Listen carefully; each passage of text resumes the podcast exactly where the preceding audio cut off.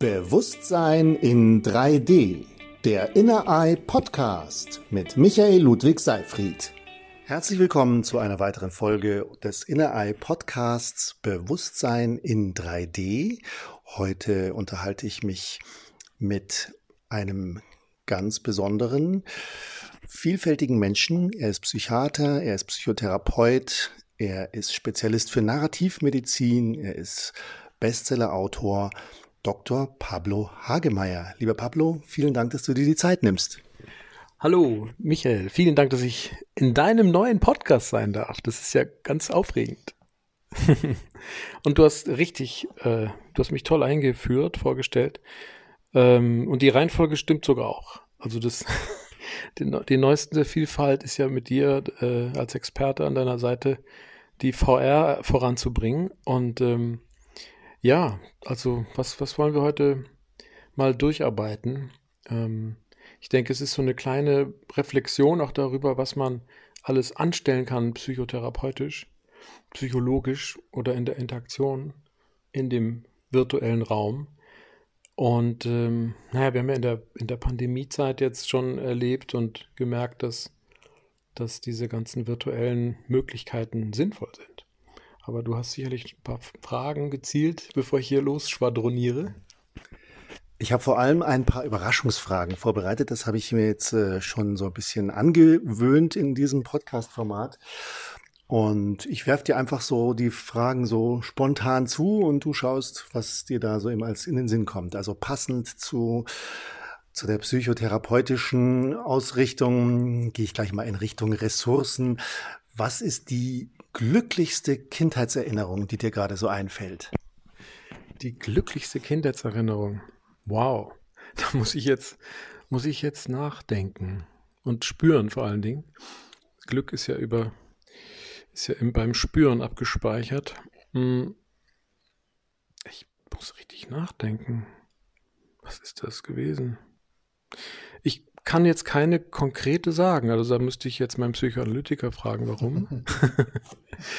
ähm, aber ich glaube, ich habe immer so ein besonderes Gefühl von Glück empfunden, ähm, wenn ich etwas geschafft habe oder wenn ich eine Situation bewältigt habe, ähm, die ich mir so vielleicht nie habe vorstellen können ähm, und es trotzdem gemacht habe. Also mich reingeworfen habe, sei es vom, keine Ahnung, vom 5 Meter Sprungturm runterhüpfen oder Skifahren oder eine Wanderung machen auf dem Berg oder ähm, einen Moment innehalten und beobachten, dass man von guten Freunden umgeben ist und irgendwie Spaß hat beim Spielen oder ja, vielleicht auch beim Fußballspielen, wo wir doch jetzt rausgeflogen sind. Mhm. ähm, als ich dann die Katze von Großhadern genannt wurde, beispielsweise, aber da war ich nicht mehr jung und doch das eine oder andere Tor verhindern konnte für mein Team äh, in der Universität, in der Münchner Uni haben wir, hatte ich, war ich Torwart bei den Neurologen. Also es gibt viele, viele Glücksmomente, denke ich, die ich so sammeln konnte. Und natürlich auch gekoppelt an Erfolgen und so, aber das ist dann doch wieder flüchtig. Aber als Kind, ich weiß es ehrlich gesagt nicht, bin überfragt. Vielleicht war ich immer sorglos glücklich und habe es nicht gemerkt. Sehr schön. Ähm, die zweite Überraschungsfrage ist, welche Kultur interessiert dich oder fasziniert dich gerade am allermeisten, abgesehen von der, in der wir jetzt hier sowieso gerade leben? Was, welches Land oder welche Kultur ähm, kickt dich gerade so? Das sind jetzt wirklich sehr Überraschungsfragen. Also hm, ich fühle mich ja eher als Kosmopolit, würde man sagen. Also ich kann überall, komme überall klar und immer mehr eine gewisse Neugierde habe ich natürlich entwickelt für das Einfache. Also ich, wir leben in einer komplexen Welt, in einer schwer zu verstehenden Welt. Und ähm, Kulturen, die einfach und glücklich sind, ähm, die würden mich eher interessieren. Also wie schaffen wir es mit wenig viel zu erreichen? Ähm, ob das jetzt Kulturen sind und Kulturkreise im fernen Osten oder im asiatischen Raum, wo diese ganzen transzendenten Kulturwerkzeuge herkommen, wie Yoga und Meditation. Das weiß ich nicht, aber ich glaube, ich würde eine einfache Kultur für mich anstreben. Ich bin ja auch eher ein Träger Mensch, der der eigenen Trägheit mehr folgt als der Unruhe. Und deshalb müsste es irgendwie ein Kulturkreis sein, der gerne herumliegt und herumsitzt und kontemplativ ist. Also vielleicht doch irgendwas Ostasiatisches. Sehr schön. Wenn du da gerade so in die Gesellschaft hinausblickst, was nervt dich gerade am allermeisten? Die kann ich gut beantworten, die Frage. Mich nervt vor allen Dingen hm, die hm, Gruppen, die sich so bilden ähm, in den Sozialmedien, aber auch natürlich irgendwie als ähm, ja, Zitat einer gesamtgesellschaftlichen Entwicklung, die sich selbst legitimieren. Das heißt, Kleinstgruppen, mittelgroße oder auch größere Gruppen, Massenphänomene, die aufgrund einer eigenen Ideologie sich so sehr selbst legitimieren, dass sie andere Meinungen und auch Fakten, ähm, die ihrer subjektiven Überzeugung entgegenstehen, ähm, ja, dass sie die nicht tolerieren, dass sie die sogar aus dem Weg räumen und bekämpfen und den Diskurs und Dialog eben nicht suchen. Ja, und ich habe die Befürchtung, dass wenn wir diesen selbsternannten ähm, Heilsbringern ähm, zu viel Raum lassen, und die gibt es in jeder, in jeder Ecke, also sei es Täter, sei es Opfer, sei es Betroffene oder sei es was auch immer für eine Gruppe, mm, wenn wir denen die, die das Spielfeld überlassen und da nicht äh, differenziert und äh, tolerant und auch grenzgebend äh, denen begegnen, dann fürchte ich, dass wir nur noch eine Meinungsgesellschaft werden. Und ein bisschen sehen wir es vielleicht gerade beim Gendern und beim äh, Sternchen verteilen und so, ähm, das ist schwierig. Also wenn man dann irgendwie sagt, nö, das irgendwie gefällt mir das nicht, ich kann da keinen Sinn drin erkennen. Und dann wird man gleich schon in eine gewisse Ecke gestellt. Und dasselbe passiert natürlich auch den Corona-Leugnern nicht? und den Impfgegnern äh, und die dazwischen, die vielleicht für Impfungen sind, aber trotzdem irgendwie Zweifel haben, die werden dann gleich in die eine oder andere Ecke gestellt. Also diese Kategorisierung in richtig und falsch, das geht mir so ein bisschen auf den Zeiger. Da sind wir ja schon ziemlich nah an auch dem Thema, was wir uns noch ein bisschen näher erläutern, also oder erforschen wollen. Das Thema komplexe Interaktionen in der Arbeitswelt, aber letztendlich nicht nur in der Arbeitswelt. Also dieses andere Meinungen oder andere Sichtweisen nicht gelten lassen wollen, äh, durch mit, mit, den, mit den eigenen äh, Vorstellungen auf andere losstürzen, sie da irgendwo in eine Ecke zu drängen. Das ist ja auch so ein typisches Verhalten, gerade von, ja, von, von machtgierigen Menschen oder von, von Egomanen, die sagen, ich habe die, ich weiß, so ist, so ist meine Welt und du übernimmst das jetzt gefälligst, sonst bist du mein Feind so in der Richtung. Und ja. das ist ja äh, auch das, womit du dich auch sehr stark jetzt beschäftigt hast, also dieses Persönlichkeitsbild vor allem die, des, des Narzissten oder des äh, Toxic Leaders. Und ja, magst du da noch ein bisschen erläutern, was, also woran, woran das vielleicht auch liegt, dass, dass im Moment diese Spaltung so extrem wird, dass, dass wir uns scheinbar immer weniger verstehen und, und die Kommunikation oft immer schwieriger wird. Also mir kommt das manchmal so vor. Ja, ja. Also mm, ich glaube, es liegt daran, dass die Welt tatsächlich immer komplexer wird und wir immer äh, als Reflex ne, aus der Reaktion heraus auf diese Komplexität natürlich eine Einfachheit suchen. So wie ich das am Anfang sagte. Ruhe, Stille und mein, und wie der Bayer sagen würde, ich, ich will meine Ruhe haben. So. Also so einfache Dinge funktionieren halt dann doch nicht ne, in dieser komplexen Welt. Und das frustriert. Und dennoch gibt es die Heilsbringer, die sagen, doch, doch, wir können das ganz einfach lösen. Äh, und denen wird dann auch geglaubt, weil sie natürlich auch überzeugend auftreten.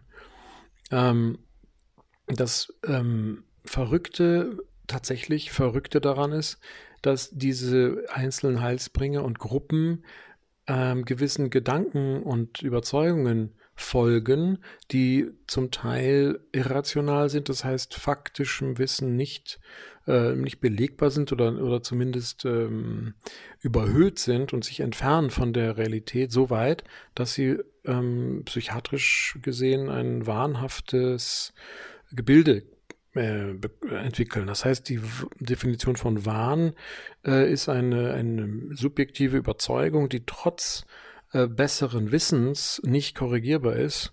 Und ähm, die Überzeugung ist halt so hartnäckig, dass sie, dass sie, ähm, sobald man sie anfängt zu kritisieren, äh, man sich zum Feind macht. Ne? Also statt jetzt äh, ähm, dankbar zu sein, dass da vielleicht eine Gegenstimme ist oder wie Karl Popper ja auch der Philosoph und Wissenschaftsphilosoph sagte, ähm, dass man die Dinge alle falsifizieren muss, um sie eben als Wahrheit herauszuarbeiten. Das heißt, das Gegenteil zu beweisen, ist die Aufgabe jedes äh, ja, aufgeklärten, wissenschaftlich denkenden Menschen, äh, damit man die Wahrheit rauskriegt. So, wenn man jetzt damit anfangen würde, diesen selbstlegitimierten Gruppen äh, zu begegnen oder diesen ja, radikalen Populisten, dann ist man im Grunde genommen selbst schuld, wenn man unter die Räder kommt, ja, weil man ja sehenden Auges verstehen muss, dass man sich zum Feind macht und ein wahnhafter Patient, dem man dann sagt, naja, das, was Sie so wahrnehmen, das stimmt ja alles gar nicht, wird einen als Arzt sofort angreifen, ne? wird ihn attackieren und sagen, ja, ja, Sie gehören ja zu den anderen. Sie sind jetzt aber auch der Meinung, wie mein Chef oder Sie sind auch jetzt der Meinung, wie mein äh, Konkurrent oder so. Und äh, Sie können mir jetzt nicht helfen.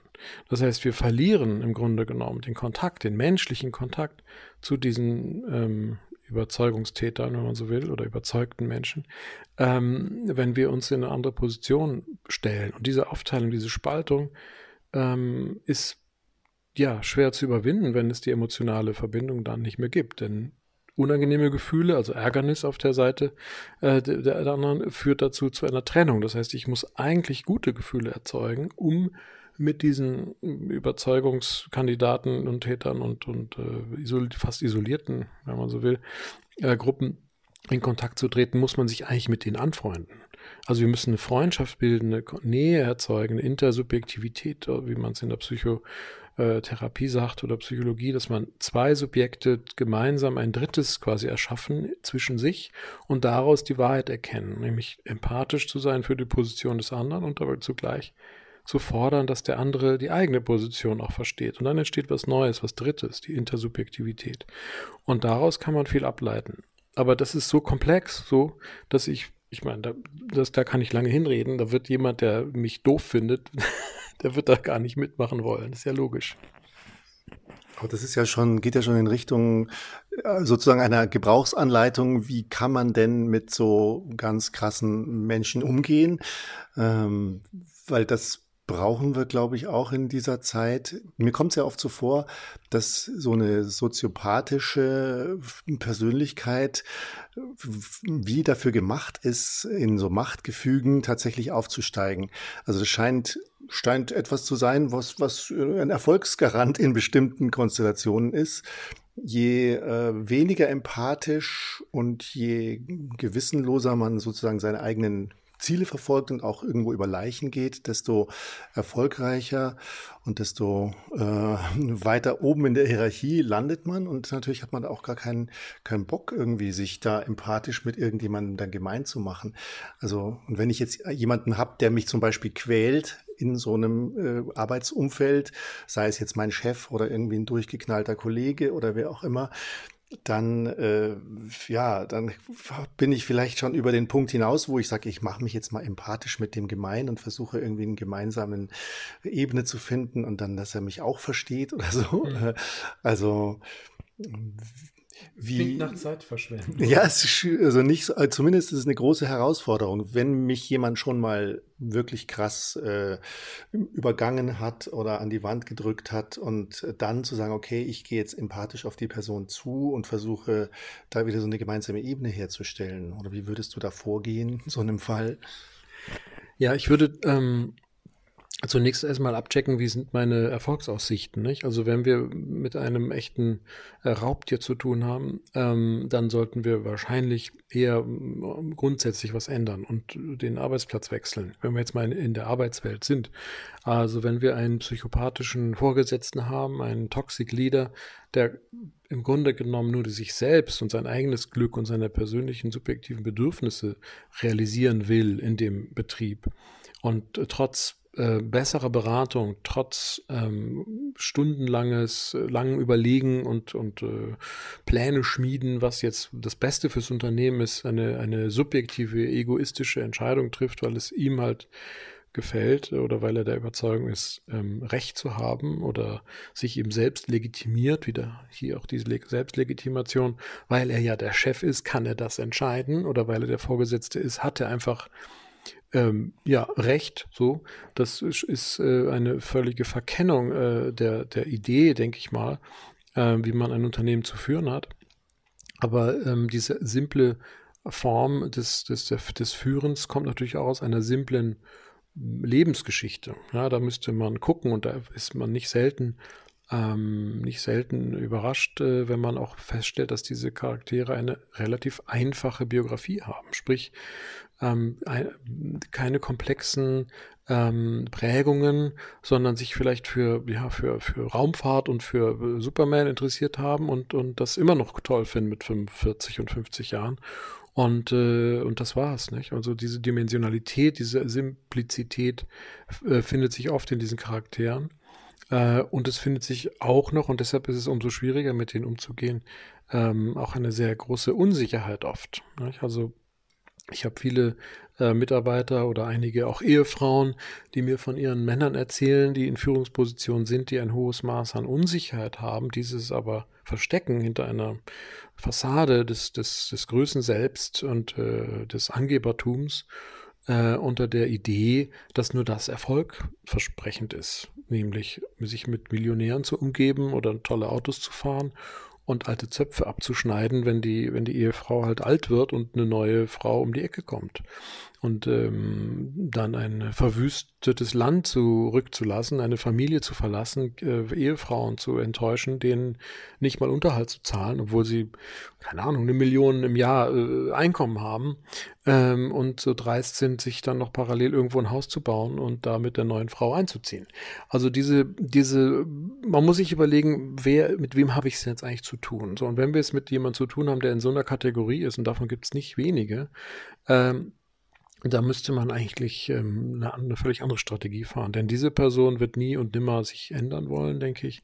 Diese Person ähm, anzupacken ähm, und sie für sich zu überzeugen, wird vermutlich nur gelingen, wenn man den Standards, die diese Person für sich selbst hat, entspricht. Ja, also das wissen wir aus, aus Studien, dass Beziehungen, jetzt wechsle ich mal in romantische Beziehungskonstellationen, also in Liebesbeziehungen, die auch gut untersucht sind, die funktionieren nämlich sehr gut und sehr lange mit so narzisstischen, egoistischen Typen, wenn die Partnerin den hohen Ansprüchen genügt, die dieser, die dieser Narzisst hat. Das heißt, wenn wir also in einem Unternehmen aufsteigen wollen, dann müssen wir so tief dem anderen in den Arsch kriechen, um es mal verkürzt zu sagen, äh, dass der andere das ganz toll findet. Und dann wird das funktionieren. Und dann kann man aus dem Inneren heraus, wenn man sich also gut Freund gemacht hat, das ist natürlich für einige leicht machbar. Für mich wäre das schwierig. Da würde ich dauernd anfangen, hier Witze zu machen oder so und den zu demontieren. Aber man kann dann, wenn man nah genug dran ist,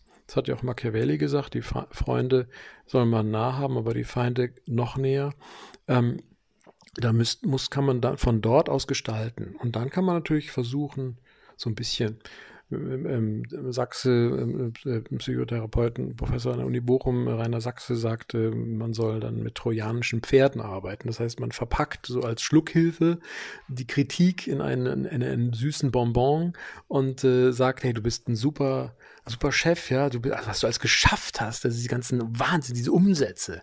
Aber die kleine Geschichte hier, da würde ich es mal, würde ich mal vorschlagen und dann sehr suggestiv natürlich formulieren. Ich könnte mir vorstellen, dass das noch besser funktioniert, ja, Ansprechen des Größen selbst, des Narzisstischen, es funktioniert noch besser, noch erfolgreicher, wenn du es vielleicht so und so machen würdest. Andernfalls fällt es vielleicht negativ auf dich auch zurück, wenn es nicht gelingt und auf die ganze Firma. Und das ist vielleicht nicht dein Ziel, denn du willst ja erfolgreich sein. Also das wäre so eine kleine Geste, die man dann einbauen könnte, wenn man es mit so einem Raubtier zu tun hat. Aber man muss sich bewusst sein, ein Krokodil äh, bleibt immer ein Krokodil, egal was einer darüber denkt. Man muss also aufpassen, wie nah man dem kommt. Also praktisch äh, die Kunst des Arschkriechens und dann von innen heraus das Mega-Arschloch ver, äh, transformieren. Ja. Das ist ein spannender Ansatz. Also ist natürlich schon eine Herausforderung. Aber ich fand es auch, du hast es vorhin kurz anklingen lassen, wenn du als Arzt äh, jem, also jemanden nicht ernst nehmen würdest und, und gleich schon mal sagen würdest, nein, nein, so ist das nicht und hast ihn sofort gegen dich. Also du, wenn, wenn du jetzt in, jemanden in der in dieser Kategorie als Patient hast, dann musst du den ja auch, musst ja auch erstmal versuchen, dessen Vertrauen zu gewinnen und äh, ja, sich ein Stück weit äh, sozusagen zum Verbündeten erstmal zu machen. Und dann ist der vielleicht bereit, sich da irgendwo auf, auf was Neues einzulassen. Das ist natürlich klar, je, je, je raubtierhafter jemand ist, desto äh, größer ist die Herausforderung, da, da dann so psychiatrische Qualitäten im Alltag zu entwickeln. Ja, ja. ähm, ich würde ganz gern mal so in Richtung unseres Ansatzes, den wir ja auch da gemeinsam verfolgen, eines Virtual Reality Trainingsprogramms in der Richtung. Wir haben ja schon mal so ein bisschen damit angefangen, ein Toxic Leadership VR Trainingsprogramm aufzubauen. Und der Vorteil da hat, ist ja dort, dass man sozusagen gefahrlos sich in krasse Situationen hineinbewegen kann, rollenspielhaft. Also man kann sich sozusagen mit einem Graubtier ähm, konfrontieren und es ist ungefährlich, weil man ja nur in so einem Avatarkörper steckt und da kann man verschiedenste Varianten durchführen, ähm, um sich sozusagen zu wappnen für die Wirklichkeit und für die echten Monster da draußen. Wie, wie siehst du die Chancen so, wenn man, wenn man das sozusagen gut trainiert, dass man das dann äh, in der Wirklichkeit dann auch besser umsetzen kann? Also ich sehe die, also tatsächlich sehe ich da große Chancen, sehr große, weil wir, ähm, ich begründe das gerne mit der Hypnotherapie. Also die, die Hypnose ist ja eine etablierte Therapieform, die quasi eine alternative Realität, jetzt nicht im Sinne von Donald Trump, sondern eine alternative Realität schafft, die wirklich eins zu eins dann auch ist in der klassischen Hypnose wie die Realität und in der wir dann Veränderungen erleben können. Also einmal durch eine Suggestion natürlich, die der Therapeut, die, die, der Anleiter, der, der Mentor dann vorgibt oder das Setting vorgibt. Äh, und dann durch natürlich die, die, das Erleben in der Situation. Und da erleben wir natürlich, und das ist in der VR vielleicht ein bisschen unmittelbarer und ungewollter. Nicht? Also in der Hypno kann man da noch ein bisschen Einfluss nehmen, aber in der VR ist es, äh, soweit ich das jetzt äh, gesehen habe, wie, wie wir die Szenarien da gemacht haben, ist das ja auch sehr überraschend. Also man sitzt da auch zum Teil im Kino, nicht? Dem, äh, lässt so einen Film und so einen Eindruck auf sich machen und wirken und ist da auch ein Stück weit ausgeliefert. Und das ist, glaube ich, schon mal ein Teil des Erlebens mit so einem Toxic Leader, dass man ausgeliefert ist. Und viele, viele ähm, Eindrücke, die wir ja in einem Gespräch, wenn wir jetzt so ein Mitarbeitergespräch hätten, so ganz trocken am Schreibtisch oder wenn wir uns äh, unterhalten mit Freunden über unseren ähm, Arschchef oder idiotischen Mitarbeiter, der uns dauernd äh, Steine in den Weg legt und uns von hinten in den Rücken fällt, das klingt halt so wenig glaubhaft und wenig überzeugend. Nicht? Also wenn wir dann auch, weiß ich, es gibt auch Situationen vor Gericht, wo wir wo wir ähm, Aussagen von Betroffenen haben, die dann gar nichts auf die Reihe kriegen, also quasi völlig unglaubwürdig sind in der, in der Wiedergabe der, der Tatsachen, die stattgefunden haben, also auch traumatisiert sind. Und von diesem Spektrum ähm, ähm, von leicht bis schwer betroffenen ähm, Teilnehmern in diesen, in diesen, in diesen äh, Kontakten mit diesen toxischen Menschen. Ähm, da sind wir noch weit entfernt, äh, auch glaubwürdige Narrative zu entwickeln. Also das ist jedes Mal ein Hieben und Stechen und ein Beweis und Gegenbeweis bringen und ein äh, Hören sagen und es ist alles schwer zu fassen. Und das VR ermöglicht äh, eben ganz konkret zu erleben, wie das so ist und nicht nur die Fakten zu erleben, dass da jetzt jemand ist, der einen anbrüllt, ne? also verbale Gewalt ausübt beispielsweise oder einen nötigt, einen drängt, Dinge zu tun, die man eigentlich nicht tun möchte oder ähm, körperlich vielleicht auch wird, nah rangeht, ne, die, die, die Abstand reduziert, ähm, so in Beziehungsgewalt, äh, das heißt, Schläge wird man jetzt am Arbeitsplatz vielleicht nicht kriegen, aber wer weiß, Vielleicht gibt es da auch ähm, so Situationen. Aber ähm, diese Extremsituationen, zumindest die, die, die, die üblichen, sage ich mal, ähm, kann man in der virtuellen Realität inszenieren, erlebbar machen und vor allen Dingen auch emotional erlebbar machen. Also das Kognitive, was man dann als äh, Aussage vielleicht so abstrakt hört und denkt, ja, Wahnsinn, das kann ja gar nicht sein. Klammer auf, naja, so glaubwürdig ist es ja auch nicht, wie der mir das jetzt gerade erzählt. Das ist so ein bisschen diese kognitive Ecke. Ähm, die wird ja ergänzt in der VR durch die emotionale Erleben durch das emotionale Erleben. Und da wissen wir ja, das hast du, glaube ich, auch mal in einem Vortrag oder so in einer Zusammenfassung äh, gezeigt, dass wir viel besser uns Dinge merken können und lernen können, wenn wir es in der VR haben, als wenn wir es durch einen Frontalunterricht beispielsweise oder durch einen Vortrag haben.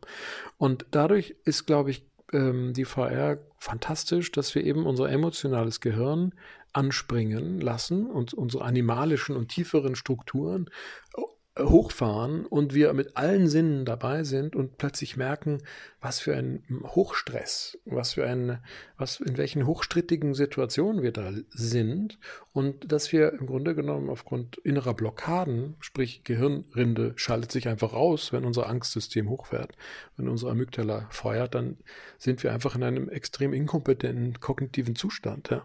Und das muss man erstmal erleben, dass man dann sich nach so, einem, so einer Begegnung oder in der Begegnung völlig handlungsunfähig ist und danach nochmal drei, vier Stunden verwirrt ist einfach. Und ich glaube, das kann man in der VR erlebbar machen und dadurch steigt natürlich extrem die Glaubwürdigkeit von so Zeugenaussagen oder Aussagen, dass mein Chef ein Arschloch ist. Ne, so. Und das ist nicht nur subjektiv so, sondern es ist wirklich auch zerstörerisch, traumatisierend. Und wenn wir das äh, wissenschaftlich noch untermauern können, indem wir Leute befragen danach und das in einer schönen Studie beschreiben äh, können, äh, dass das tatsächlich traumatisierend ist zum Beispiel, mm, dann haben wir, glaube ich, ganz, ganz viel gewonnen, auch gerade für die Menschen, die an toxischen Personen leiden in der Arbeitswelt. Ich würde gerne nochmal diesen Hypno-Aspekt noch etwas ähm, noch mehr aufgreifen. Ich finde ja auch immer wieder, dass diese, diese Tauchgänge in die virtuelle Realität haben was Hypnotisches. Also man ist wirklich komplett rausgehoben aus der Alltagsrealität. Man hat sogar einen anderen Körper, wenn man an sich runterguckt. Also eigentlich so ähnlich wie beim Träumen. Die Naturgesetze sind teilweise aufgehoben. Man kann zum Beispiel mal eben doppelt so groß werden oder doppelt oder, oder halb so groß werden oder, oder sagen wir mal, die, das Objekt der Bedrohung zum Beispiel zusammenschrumpfen lassen und solche Sachen, die natürlich echt äh, klasse sind. Und da würde ich gerne noch mal ansetzen bei deiner narrativmedizinischen äh, Ader. Du hast ja auch ein Buch geschrieben über Fantasiereisen und führst mit Hilfe von Filmdramaturgie ähm, Menschen in der Vorstellungswelt an äh, kathartische Zustände oder, oder Erlebnisse heran. Und dadurch löst sich in der Psyche was oder es, es werden Ressourcen erlebt und, ähm, und da sehe ich auch sozusagen in der VR so eine Fortsetzung der, dieser Fantasiereisen oder überhaupt auch der ganzen Hypnotherapie, die natürlich schon ein bisschen was anderes ist. Wenn ich die Augen zumache und mir was vorstelle, dann habe ich, ist natürlich ein anderes Erleben, als wenn ich mir jetzt in der VR-Brille eine sozusagen eine, eine gestaltete äußere Realität angucke oder sie auch ganz körperlich erlebe. Aber ich habe also das Gefühl, dass, dass es helfen kann, die Vorstellungswelt auch zu anzureichern mit neuen Bildern. Weil viele Leute haben ja gar nicht dieses Vorstellungspotenzial. Also manche können sich gut visuell Dinge vorstellen, andere sind eher so gefühlsmäßig oder vielleicht äh, mehr logisch orientiert so und so, kognitiv, genau. Und, ähm, und ich habe das Gefühl, wenn man eben jetzt starke Bilder schafft, die bleiben auch haften so im Unterbewusstsein und sind dann später auch wieder abrufbar als Potenziale. Mhm. Ja. Ja, das ist für mich auch immer wieder überraschend, auch gerade als ähm, Therapeut, wenn ich mit verschiedenen Menschen zu tun habe, dass ich mich immer wieder wundere, dass einige Menschen etwas tatsächlich psychologisch, kognitiv, emotional nicht können. Man geht ja immer davon aus, dass das, was andere so sind, ist ja so, dass das ist, dass es so ähnlich ist, wie man selber so ist. Und dann wundert man sich immer, wenn, wenn auch zum Teil sehr überrascht, wenn dann wirklich äh, jemand etwas nicht kann, also sich zum Beispiel nichts vorstellen kann. Also das gibt es oft leider bei, will jetzt keine Kategorien bilden, aber Ähm, mir ist es schon häufig begegnet, äh, können wir ja so erzählen, aus der subjektiven Erfahrung des Praktikers, dass viele Menschen oder Frauen mit Essstörungen, mit Anorexie keine Fantasie haben. Hm. So. Sie sind also ganz konkret an dem Gewicht orientiert, an der Wahrnehmung des Körpers. Meist haben sie auch eine dysmorphe Wahrnehmung, das heißt, sie, sie denken, sie sind dick, sind aber dünn. Also das ist immer für mich extrem überraschend und äh, muss ich immer wieder auch korrigieren, weil ich da so, ich gehe da so nonchalant, gehe ich dann so oft in so Therapiesituationen rein und denke, naja, der wird das schon irgendwie merken und wissen, nicht? Aber eigentlich tut es genau nicht. Ne? Und dann, das kommt dann irgendwann raus. Und so ist es vielleicht auch ähm, bei uns allen, nicht? Das ist jetzt nicht nur ein Phänomen, was in der Therapie passiert, sondern jeder von uns kann etwas besonders gut und etwas besonders schlecht. Und äh, es ist wahrscheinlich äh, gut zu schauen, was wir besonders schlecht können, um das etwas zu verbessern und es nicht zu verurteilen. Und äh, vielleicht ist das Schlechte auch gerade das Gute. und solche Verdrehungen, auch das ist ja Hypnosprache, was ich jetzt gerade auch mache, dieses, dieses Vermischen von Kategorien verwirrt natürlich. Und, äh, und aus dieser Verwirrung heraus kann man was Neues schaffen und Kategorien mischen. Und in diesen Fantasiereisen äh, gelingt es ja auch und das hat mich auch ähm, überrascht und äh, fand ich auch immer toll, wenn man dann irgendwie erzählt, dass man dann magische, ne, ohne jetzt esoterisch zu sein, aber trotz transzendente magische Kräfte hat, Dinge zu verändern. Letztlich tun wir das ja auch in der Realität. Das heißt, der Konstruktivismus beispielsweise, die Philosophie, das aus der Vorstellung heraus, wir die Realität verändern können, ist ja trivial eigentlich. Machen wir ja ständig. Aber wenn wir uns das jetzt vorstellen können, dass wir Anteile in uns wachsen lassen können als Gestalt oder als äh, Tier, als magisches Krafttier oder als ein, eine Pflanze, ein Baum oder ein Stein oder ähm, wir verwandeln uns selbst in irgendetwas, wie du sagtest, was Großes oder was Kleines oder lassen den Feind oder die Bedrohung so weit schrumpfen, dass wir sie in einer Hand halten können und erleben dadurch unsere Macht wieder, Fähigkeit zur Macht und zur Kontrolle ähm, dann ist es ein, eine, eine Sache, die wahrscheinlich rational denkenden Leuten, wenn man das denen so sagt, äh, die denken dann wahrscheinlich entweder, dass man selber, also, dass ich bekloppt bin, ne? so, wieso soll ich das kleiner machen? Aber hm, äh, wenn man das dann in der VR zeigt, wie das geht und, äh, und das gut verknüpft, das heißt, man nicht nur eine weiß ich, eine Blockbuster-Szenario erzählt, wie Ant-Man, also der, der äh, Ameisenmann klein schrumpft und überall hinfliegen kann, sondern dass man sagt, ich kann hier die negativen Anteile in meinem Leben, meine Probleme äh, schrumpfen lassen und äh, im Gegenzug äh, meine Fertigkeiten und Fähigkeiten, an die ich glaube, meine innersten Bedürfnisse, das, was ich als in meinem tiefen Sinn spüre, mein Urbedürfnis nach zum Beispiel Selbstrealisierung, nach Sicherheit, mein Urbedürfnis nach ähm, Versorgung, also andere zu versorgen oder auch gut versorgt zu sein und so weiter. Da gibt es ja viele, viele Bedürfnisse, die wir haben. Wenn wir die dann wachsen lassen und die auch dann utilisieren können, also hypnomäßig gesprochen benutzen können für eine Problemlösung, äh, dann können wir natürlich auch ähm, diese ganzen Zustände äh, verändern und transformieren. Ähm, und nichts anderes ist es ja dann, ähm, ob wir das virtuell machen und das vorgekaut bekommen einmal, ne? vielleicht durch so eine Coaching-Situation, dass man sich das vorstellt und dann selber an die eigenen Fähigkeiten glaubt, Dinge zu verändern und sich selbst zu verändern, das mal vorgemacht bekommt, ist es wahrscheinlich lernpsychologisch das Einfachste der Welt für jemanden, der wenig Vorstellungskraft hat, sich vorzustellen, ähm, ja, wie das ist, Probleme in den Griff zu bekommen. Ja, das denke ich ist, ist, die, ist die große Chance dafür. Und äh, ja, das werden wir ja sehen, ob das dann und wie es läuft. Ja, ich sehe auch so das große Potenzial darin, überhaupt jegliche Maßnahme, die dazu dient, die eigene Wirklichkeitsinterpretation zu modifizieren.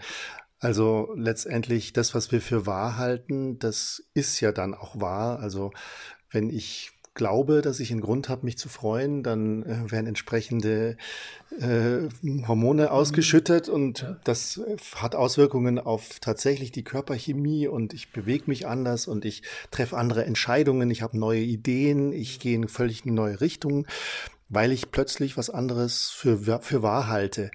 Und das, äh, ich muss jetzt gerade an das, an Platos Höhlengleichnis denken, weil wir da auch gerade ein Projekt haben, wo wir das äh, in der VR bebildern, dass, also, dass wir sozusagen diese Höhlenrealität, wir stecken in einer Höhle und halten das, was wir sehen an der Wand eben für unsere Wirklichkeit. Mhm. Und wenn wenn wir da das erkennen, dass wir in einer Höhle sind und sind bereit, da rauszugehen und zu, zu, es für möglich zu halten, dass es noch andere Realitätskonstrukte gibt und plötzlich zu sagen, hey, ich, ich ändere jetzt wirklich mal meine Überzeugungsparameter, dann gibt es plötzlich völlig neue Möglichkeiten. Mhm. Und ähm, ja, das ist ja immer die Frage, was, was bringt mich dazu, tatsächlich was Neues zu denken, was ja. Neues zu sehen, für möglich zu halten und dadurch dann auch ein anderer Mensch zu werden unter Umständen oder jedenfalls ganz neue Entscheidungen ja, zu treffen. Ja. Also ich glaube, der, das, das Hauptmotiv, äh, mich verändern zu wollen, ist immer die eigene Not, in der man ist, in der ich bin. Also sei es die narzisstische Not. Das heißt, ich kann, ich merke gerade, dass ich mich nicht realisieren kann, dass andere nicht das tun, was ich möchte oder äh, mein Selbstwert und mein Anerkennungsmotiv, also ich will immer Anerkennung, Bestätigung für meine Arbeit oder dafür, dass ich da bin, nicht erfüllt werden. Das ist ein narzisstisches, eine narzisstische Not. Es gibt aber auch andere Notsituationen, in der wir sind. Die Not, äh, nicht erfolgreich zu sein, die Not, verlassen zu werden, die Not, ähm, dass irgendwas scheitert oder die Not, nicht geliebt zu sein. Und wir, und das ist, glaube ich, das Hauptmotiv. Und wir müssen diesen Leidensdruck äh, bewusst erleben und wahrnehmen, um dann motiviert zu sein, uns auch zu verändern. Infantil wäre erstmal die anderen zu verändern, also die Schuld äh, und äh, alle anderen zu beschuldigen, äh, ursächlich daran beteiligt zu sein, dass es einem schlecht geht. Ähm, um, um, das ist, glaube ich, eher infantil und ist eher Charakter und Wesenszug von diesen narzisstischen, toxischen Persönlichkeiten. Ähm, die ehrliche, der ehrlichere Umgang wäre, mit sich selbst äh, klarer zu kommen, ähm, indem man sich fragt, warum habe ich diese Not, diese Situation, äh, dieses Erleben und wie kann ich es ändern? Und wenn man Verhaltenspsychologen würden jetzt von Glaubenssätzen sprechen, diese eigenen Überzeugungen, wenn ich mir die herausarbeite, diese, dieser Glaubenssatz, dass das so ist und nicht anders ist, ähm, dann kann ich diesen Satz auch abstellen oder zur Seite stellen oder, oder streichen äh, aus meinem Repertoire, aus meinen Überzeugungen und dann befreit man sich ein Stück weit. Und das wäre auch vielleicht eine Übung, dass man diese Szenarien, diese Höhle äh, mit Glaubenssätzen und Überzeugungen äh, bepflastert und, und äh, plakatiert und sie Stück um Stück quasi runterreißt und sagt, nein, nein, das ist nicht so, das Leben ist ganz anders. Und das sind so Hilfs, wie soll ich sagen, so Trittbrett oder Hilfswerkzeuge für, für solche, für Menschen, die sich das nicht so vorstellen können. Und deshalb glaube ich, ist es sehr schnell auch. Also eine Psychoanalyse dauert ja, Jahre und eine verhaltenspsychologische Therapie mit vielleicht dauert weniger lang. Aber wenn wir in so eine, in so eine Grundannahme einsteigen in der VR mit, mit diesen, was wir ja schon alles wissen über die Psychologie, dass wir eben verschiedene Kategorien haben, wir denken in Schablonen, wenn man so will, das ist natürlich sehr deterministisch vereinfacht und sicherlich nicht das Spielfeld des, des Psychoanalytikers oder des Tiefenpsychologen. Aber es ist zumindest ein Weg, sich schnell darüber klar zu werden, wo bin ich, was will ich, was ist meine Not, was ist mein Bedürfnis und wer steht mir da im Wege und wie kann ich mit dem interagieren, ohne zu zerstören. All das wäre, glaube ich, ähm, schlecht. Man kann alles missbrauchen, jede Technologie. Ähm, wenn die VR missbraucht würde für so eine Art Selbstoptimierung im narzisstischen, psychopathischen Sinne. Nicht? Also wie kann ich die anderen austricksen durch erlernte Empathie? Das sind Sachen, die man da vielleicht, da muss man vielleicht aufpassen, wen wir da kriegen. Ja, da gibt's ja, ich meine, ja, das ist ja im Prinzip ist es nur ein Instrument, man kann damit alles Mögliche machen und ich glaube auch, dass es zum Beispiel im Militär äh, bereits auch sicherlich für nicht immer nur reine Zwecke eingesetzt wird. Da also auch zur Ausbildung von Kampfmaschinen, ja. menschlichen Kampfmaschinen wird es ja auch eingesetzt. Und ja, also das mit dem Instrument kann man alles Mögliche machen. Und wir versuchen halt, sagen wir mal, das, das Förderliche da rauszuholen. Ja, ich glaube, wir haben jetzt schon ein paar sehr schöne Dinge so berührt. Ich, ich frage dich jetzt einfach mal noch, ähm, was, was beschäftigt dich gerade so in deiner Autorenküche? Also was, ähm, was interessiert dich gerade oder, oder an was arbeitest du? Darf man das so fragen, einfach mal so? Ja, ich habe gerade mein hm, das zweite Buch abgeschlossen, das zweite Arschlochbuch über Narzissten. Ähm, da arbeiten wir jetzt noch so ein bisschen am Feinschliff der, der Illustration. Also es werden ähm, acht selbsterklärende, komplexe Illustrationen mit drin sein, weil ich finde, auch jetzt vielleicht als Brücke zur virtuellen Realität, wir sind natürlich auch optische Wesen und leben und denken in Bildern und äh, das ist oft viel einfacher, ein gutes Bild eine, eine gute Illustration als jetzt einen langen Text. Äh, und da bin ich gerade und äh, merke auch, dass es hilft, Distanz aufzubauen zu dem Thema, Distanz auch aufzubauen zu den unterschiedlichsten Meinungen und unterschiedlichsten Formen von Narzissmus. Es gibt ja auch den Vulnerablen, den, den Selbstaufopfernden und den Großartigen. Also es gibt ja immer wieder neue äh, Facetten des Narzissmus, die ich da entdecke und die seit ja, fünf Jahren in der Forschung so hin und her diskutiert werden, ob es die wirklich alle gibt und so. Ähm, also damit beschäftige ich und entdecke immer wieder auch ähm, eine neue Sinnhaftigkeit. Also ähm, da möchte ich dann äh, Viktor Frankl vielleicht mal zitieren, das äh, Psychoanalytiker, Psycho, äh, Psychiater, der den Holocaust überlebt hat und äh, grundsätzlich sich nochmal so die Frage gestellt hat, äh, wie gehen wir mit dem Leben um und wie gehen wir vor allen Dingen mit, dem, mit den Schwierigkeiten im Leben um und mit den unangenehmen oder schwierigen Beziehungsangeboten von anderen Menschen, sprich auch mit toxischen Menschen. Und dazu kann man tatsächlich heute das übertragen. Also wir sollten alle die Alten nochmal lesen, den Freud und den äh, Adler und den Frankel. Und, äh, und der Frankel sagt halt, dass wir, äh, dass wir immer einen freien Willen haben. Also wir haben ihn. Und zwar nicht jetzt absolut, sondern zu dem Menschen oder zu der Situation, die uns unangenehm ist. Zu der können wir eine Haltung haben und frei entwickeln. Das heißt, wir können entweder sagen, dieser toxische Mensch ist ganz furchtbar für mich und ich leide furchtbar darunter und ich werde daran zugrunde gehen. Oder wir entscheiden uns zu sagen, nein, nein. Das wäre jetzt also die Übertragung. Ich werde mit diesem Typen umgehen können. Ich werde mit dieser Situation umgehen können. Ich bejahe das Leben. Ich bin äh, kreativ. Ich distanziere mich davon. Es betrifft mich zum Teil, aber auch zum Teil nicht. Ne? Und ich baue einen Abstand auf und finde darin den Sinn meines Lebens. Denn ich glaube, es ist super wichtig, mh, hm, dass wir alle unseren Sinn finden, also eine Sinnhaftigkeit für unsere Tätigkeiten, auch im Beruf und auch im Privaten und überhaupt, äh, weil sonst das Leben mh, sinnlos wäre und ich glaube, dass wenig Hoffnung spendet. Also wenn ein Leben sinnlos ist, ähm, ist, glaube ich, der Weg zur Hoffnungslosigkeit auch nicht mehr weit. Ähm, und ich bin immer wieder überrascht, dass es auch Psychologinnen gibt oder auch Philosophen, die dem Leben keinen Sinn abgewinnen können ähm, die das auch offen so kommunizieren, dass vielleicht das einzige Sinnhafte ist, ähm, ähm, ein gutes Leben zu führen, was ja auch okay ist. Aber dann ähm, würde ich eher sagen, der Sinn des Lebens ist Evolution. Der Sinn des Lebens ist oder Sinnhaftes zu finden, ähm, ist äh, eine Verbesserung, eine Optimierung und eine zu versuchen, ähm, etwas Sinnvolles zu tun, sprich eine, eine zielgerichtete, absichtsvolle, äh, liebevolle, empathische äh, Entscheidung zu treffen, die nicht nur einem selbst gut tut, sondern vielleicht auch andere nicht schädigt dabei. Sehr schön. Das wäre jetzt war schon fast schon in Richtung ein tolles Schlusswort, aber ich, mir ist jetzt gerade noch eine Geschichte eingefallen, die würde ich gern dir noch erzählen, ähm, möglichst ohne Namen zu nennen und so weiter oder das nicht zu erkennbar werden zu lassen, wen ich da jetzt meine. Ähm, das hat sich in meinem näheren Umfeld abgespielt, diese Geschichte. Und ich, ähm, ich erkenne jetzt im Nachhinein eine, eine ganz andere Art von Narzissmus in der Person, um die es geht. Und zwar, die ist gar nicht so, wie man sich einen Narzissten vorstellt, sondern so eine ganz stille, bescheidene Person, die eigentlich äh, ja immer so daherkommt, ich will ja nur alles so machen, dass alles gut ist und so weiter. Also so, so ganz, ganz pflichtbewusste Person.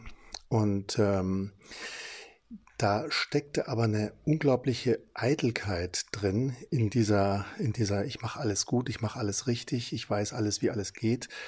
Und ähm, da gab es ein Motiv der, der Eifersucht. Ähm, also es, es, es, ging in dem Fall darum, dass ein, ähm, ein Investor mh, hm, diese Person sozusagen in, ein, in eine Funktion gesetzt hat und die Eifersucht bezog sich darauf, warum dass, dass dieser Investor sich mir zuwendet und sie ist sozusagen nah an ihm dran.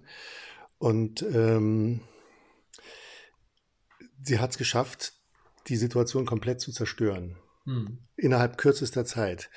Und ich habe es nicht gemerkt. Ich habe überhaupt nichts davon gemerkt. Es war so immer ganz lieb und ganz positiv alles und sehr konstruktiv kam es daher. Und plötzlich merkte ich, hups, äh, die hat hier hinter meinem Rücken einfach äh, alles kaputt gemacht. Und war dann auch, also merkt schon, dass, dass ihr, dass es ihr, dass sie zufrieden ist damit, dass sie dieses, dieses Schlachtfeld angerichtet hat.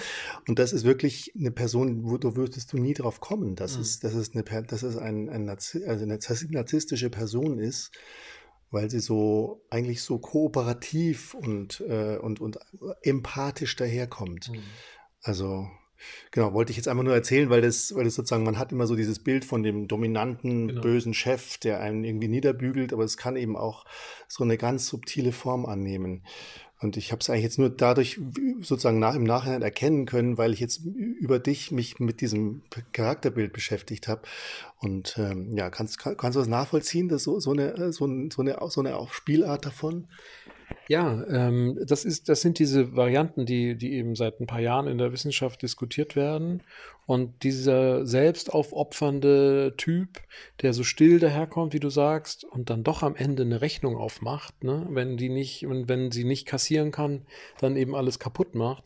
Ähm, das würde sich, also von der Kategorie her, sogenannte kommunaler Narzisst denken, nennen. Also das heißt jemand, der ähm, in der Community sozusagen selbst aufopfernd bereit ist, sich zu engagieren, alles kein Problem, mache ich gerne, ich mache gerne Überstunden und hänge mich hier rein für den Laden und alles super.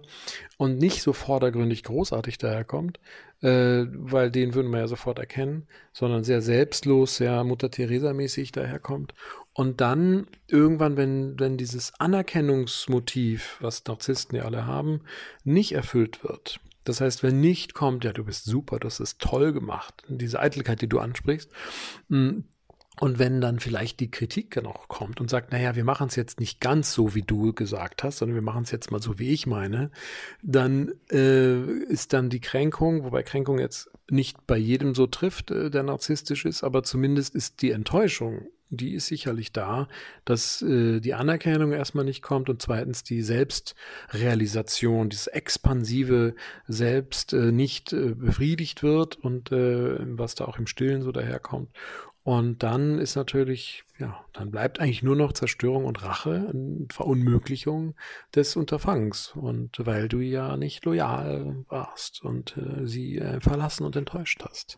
Und das wird äh, mit einer ganz bitteren Münze und Dolch und was auch immer und still und heimlich hinterrücks erledigt. Und äh, tatsächlich sind das die sogenannten Langstreckenwaffen, wie wir sie genannt haben in unserem äh, Sneak Peek 2, äh, gemeinsam mit Anja Oswald und Jan Gysi, ähm, äh, Schweizer Ärzte, die, die sich zusammengetan haben, mit mir ähm, so, so, so, ein Paper über Toxic Leaders zu, zu entwerfen. Und das sind sozusagen die Langstreckenwaffen. Das heißt, die Kurzstreckenwaffen der, dieser narzisstischen Typen sind halt direkte Angriffe, Herablassungen, abwertende Kommentare, also so dieses sofort toxisch zerstörerische. Aber langfristig können sie nämlich auch sehr gut eine Story lancieren oder eine Geschichte erzählen, dass das doch nicht so ein toller Typ ist und der ist ja auch schon komisch und ne und ein bisschen Scheiße bleibt ja immer hängen. Das sage ich dann immer. Also deshalb äh, immer aufpassen, wenn jemand irgendwelche Geschichten erzählt, weil das ist wirklich toxisch und das hat dann die Dame oder der Herr oder dieses Beispiel ist dann äh, äh, tatsächlich wohl auch so gewesen, dass dann andere merken, uh, da ist irgendwie was faul und Menschen sind halt so, unangenehme Gefühle trennen uns und angenehme Gefühle nähern uns gegeneinander an und dann waren wahrscheinlich die unangenehmen Gefühle überwogen die und dann war das Geschäft geplatzt. Genau. Ja. Ähm. Und die sadistische Komponente habe ich natürlich noch vergessen, denn Sadismus, die Freude, anderen zu schaden und andere zu quälen, die genießt natürlich diese Person ganz für sich im Stillen. Ah, genau, dieser sadistische Aspekt ist auch noch ganz interessant. Das äh, ist das, ist das so ein, so ein Merkmal des, äh, des, des toxischen Menschen oder Narzissten, dass man so ein bisschen so ein kleines, so eine Lust am Quälen so ein bisschen hat? Ja, also wir sind ja groß, äh, also Freud hat das ja herausgefunden und dadurch ist ja immer noch die, das Fundament der Psychoanalyse und jeder Psychologie, dass wir dem Lustprinzip folgen. Und äh, Sadismus ist halt die Freude daran, andere zu quälen. Und äh, das verfolgen viele Menschen. Es ist ja nicht so, dass es äh, nicht normal sei, sondern es ist ziemlich normal. Ähm, natürlich gibt es da ähm, unterschiedliche Ausprägungen und ähm, Otto Kernberg, der den malignen Narzissmus beschrieben hat, der hat eben auch gesagt, dass neben diesen narzisstischen Merkmalen auch der Sadismus wichtig ist als Komponente und kategorisiert da so Menschen wie Hitler zum Beispiel unter den malignen Narzissten und die sind eindeutig sadistisch auch. Das, äh, da fällt mir jetzt gerade noch ein wichtiger Aspekt ein, nämlich die Abspaltung von solchen Zügen wie, Narziss äh, wie, wie Sadismus zum Beispiel, das, äh, wir wollen ja damit nichts zu tun haben, sagen, also ich bin ja alles, alles möglich, aber ich bin ganz bestimmt nicht sadistisch, das ist mir total fremd. Und also wenn wir sozusagen die, die dunklen Seiten von uns selber gar nicht kennen wollen, mhm. dann wird es natürlich auch schwierig, äh, dunkle Seiten von anderen überhaupt auszuhalten. Das ist mir so fremd, weil das mhm. gehört gar nicht zu mir, weil ich selber sozusagen den Teil in mir unterdrückt habe. Ähm, dann, ähm, ja, dann wird es natürlich erschwert, es das noch mit, mit solchen Verhaltensweisen umzugehen. Ja, also Sadismus ist wirklich ähm, wie vieles und wie alles äh, normal verteilt über die Menschen. Und es gibt die, die extrem sadistisch sind und solche, die sehr wenig oder kaum äh, sind. Aber die meisten, wenn man diese Normalverteilung äh, sieht nach äh, Gauss, äh, ist das dann irgendwie so 60 Prozent haben dann so einen normalen Sadismusanteil, so mal ganz grob über den Daumen. Das ist ziemlich viel. Ähm, und die sadistischen Verhaltensweisen ähm, rangieren dann von ähm, Spaß haben, eben andere zu quälen. Das kann man schon als Führungsperson tun, indem man sagt, wir haben morgen eine Deadline und dabei zu grinsen. Das sind so kleine Dinge. Die entstehen natürlich wie alles äh, oft äh, und verstärken sie sich in der Not. Also wenn dieser Vorgesetzte natürlich eine gewisse Not hat oder die ähm, Mutter eine gewisse Not hat, alle Kinder zusammenzuhalten oder wer auch immer, ähm, Geld zu verdienen oder den Lebensunterhalt zu bestreiten oder Ziele zu erreichen oder sich äh, in einer Situation befindet, wo, wo die innere Not vielleicht riesengroß ist und die, man Gefahr läuft, äh, in Einzelteile zu zerfallen. Nicht? Also wenn wir hohe psychische Stressmomente haben, in diesen ganzen Notsituationen werden wir irgendwann auch zu solchen Verhaltensweisen ähm, greifen, wenn es denn irgendwie Sinn macht, ja. Also wenn es für uns Sinn macht und dann werden wir vielleicht auch sadistisch sein und anderen äh, Leid zufügen, um uns selbst damit ja besser zu fühlen. Das kann auch unbewusst passieren. Ähm, aber die, die, die ausgewiesenen Sadisten, die Spaß dran haben, ja, gibt es ja nicht so viele. Ähm, ein Prozent äh, Psychopathen soll es ja geben und auch die haben diese sadistische Komponente. Sprich, wir müssen uns dabei ertappen und überprüfen, die dunkle Seite unseres Charakters äh, auch ein bisschen näher anzuschauen, weil es ist natürlich auch wie, wie das äh, ähm, der ähm, Emeritus jetzt der forensischen Psychiatrie in München, äh, Professor Nedopil mal sagte, es ist eigentlich das Salz in der Suppe, das Psychopathische. Mhm. Nicht? Es ist eigentlich das, was eigentlich Spaß macht. So, also man kann ruhig ein bisschen sadistisch sein und den anderen mal ein bisschen ärgern. Ja, das macht schon, das ist, ne? das ist schon lustig. So, aber man muss halt schauen, ob es, dass es halt nicht so zerstörerisch ist. Und ähm, vielleicht habe ich da noch so zum ähm, zum Abschluss so eine, so eine kleine Faustregel, die ich mir, die ich so für mich so entwickelt habe, so aus dem Alltag heraus. Ich nenne sie den Narzissmus-Index. Und zwar ähm, kann meiner Meinung nach jeder narzisstisch sein, sprich äh, selbstbezogen und äh, selbstverliebt und äh, Größenideen nachhängen und sie versuchen zu realisieren, äh, solange er nicht fremdzerstörerisch ist. Und zwischen diesen beiden äh, Polen äh, spannt sich dieser Narzissmus-Index und je mehr Fremdzerstörung äh, passiert, während wir unserer Selbstbezogenheit frönen, ähm, desto höher ist auch dieser Narzissmusindex und desto schlechter äh, wäre dann auch ähm, dieser Narzissmusindex ausgeprägt. Und desto narzisstischer, toxischer äh, wäre dann auch diese Person. Also ein bisschen Salz in der Suppe macht Sinn, eine versalzene Suppe schmeckt nicht. Das ist doch jetzt ein super Schlusswort. Oh, außer dir fällt noch was ein, was, was das ganze Gespräch noch abrunden sollte. Ansonsten würde ich sagen. Ja.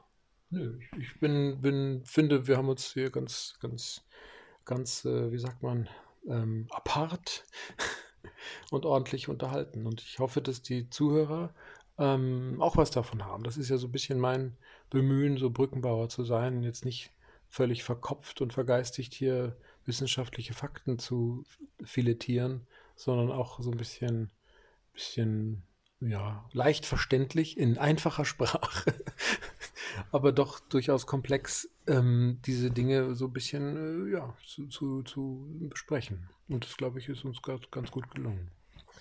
Ja, vielen Dank eben auch äh, fürs Zuhören an der Stelle. Und natürlich dir, lieber Pablo, vielen Dank für die Zeit und für das wunderbare Gespräch. Ich ähm, sag vielen Dank und bis zum nächsten Mal, bis zur nächsten Woche vielleicht, wenn es dann wieder heißt Bewusstsein in 3D.